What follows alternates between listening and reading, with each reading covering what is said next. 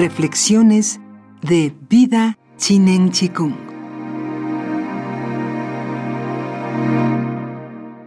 La filosofía de la naturaleza. Se ha dicho que el taoísmo es la filosofía de la naturaleza y su sabiduría parece insinuar un origen que se remonta al mundo chamánico de la China predinástica.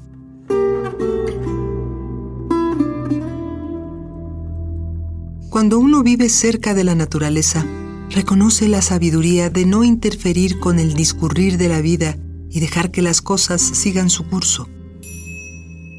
Esta sabiduría insiste en la necesidad de no nadar contra corriente, de cortar la madera siguiendo la nervadura, de no obstaculizar nuestro propio camino y de tratar de entender nuestra naturaleza sin empeñarnos en cambiarla.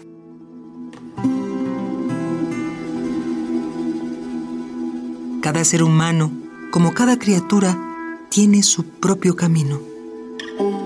Los textos clásicos chinos se refieren al Dao de la Tierra que afecta a todas sus criaturas, al Dao del hombre que se refiere al camino del hombre despierto, y al Dao de los cielos que incluye a las fuerzas celestiales y terrenales en un amplio abanico de energías polares.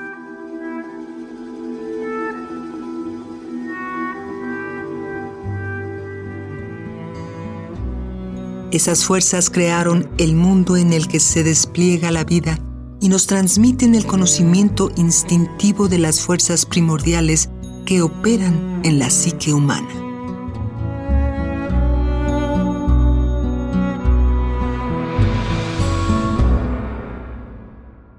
¿Qué es el Dao?